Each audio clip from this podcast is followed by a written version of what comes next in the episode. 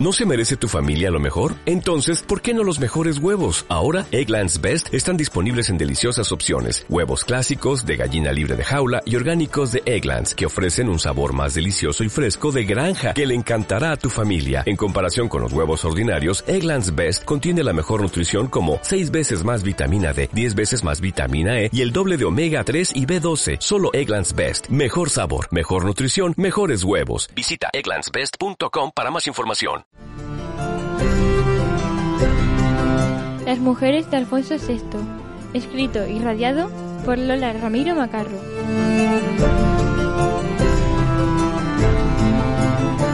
Acaba de terminar el funeral de Alfonso VI, mi marido. Me dijeron que había muerto por intoxicación, con algún alimento que comió, pero yo creo que no. Creo que alguien lo ha envenenado. Al día siguiente llamaron a la puerta de mi casa. Era un señor que venía a decirme que había encontrado restos de veneno en un anillo que llevaba puesto. Ese anillo era de una mujer que había tenido anteriormente, pues él me lo había dicho. Así que empe empecé a pensar en cuál de todas había podido ser. Recordé que su primera esposa fue Inés de Aquitania, pero ella no podía ser, pues hacía muchísimos años de que se casaron e Inés ya estaba muerta.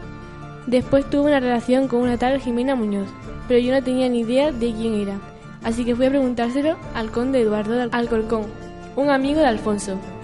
Llegué a su palacio y me abrió la puerta. Hola, buenas tardes, soy Beatriz, la mujer de Alfonso. Encantado de verla, Su Majestad. ¿Qué desea? Me gustaría saber si sabe algo sobre Jimena Muñoz. Pues sí, Alfonso me habló de ella.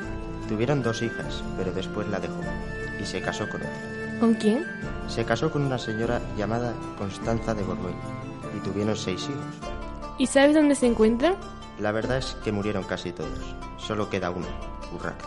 Entendido. Muchísimas gracias. Dado que Constanza había muerto, tuve que ir a visitar a Urraca. Fue, fue, muy amable conmigo y me contó que después había tenido una relación con una musulmana llamada Zaida, una musulmana que ya tenía hijos, pero tuvo otro con Alfonso, Sancho, el único hijo varón al que yo ya conocía y que falleció hace un año en una batalla. Al día siguiente me levanté temprano para ir a visitar a uno de los hijos de, Zaida, pero este no fue tan amable y lo único que conseguí sacarle fue que Alfonso la cambió por Berta, con quien se casó pero no tuvieron hijos.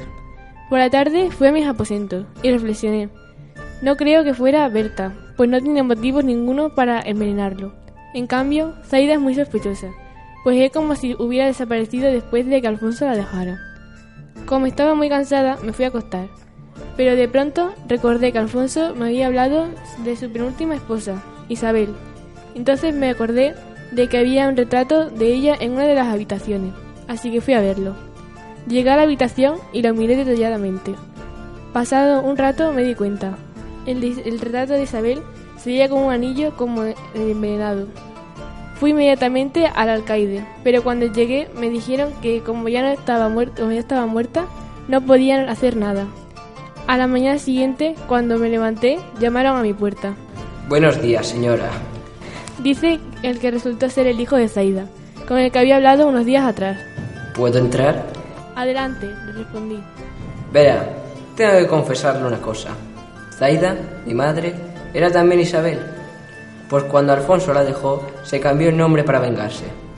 Se convirtió al cristianismo y se hizo pasar por otra persona para después casarse con Alfonso. Y antes de morir envenenó su anillo y se lo dio a él. Lo siento mucho.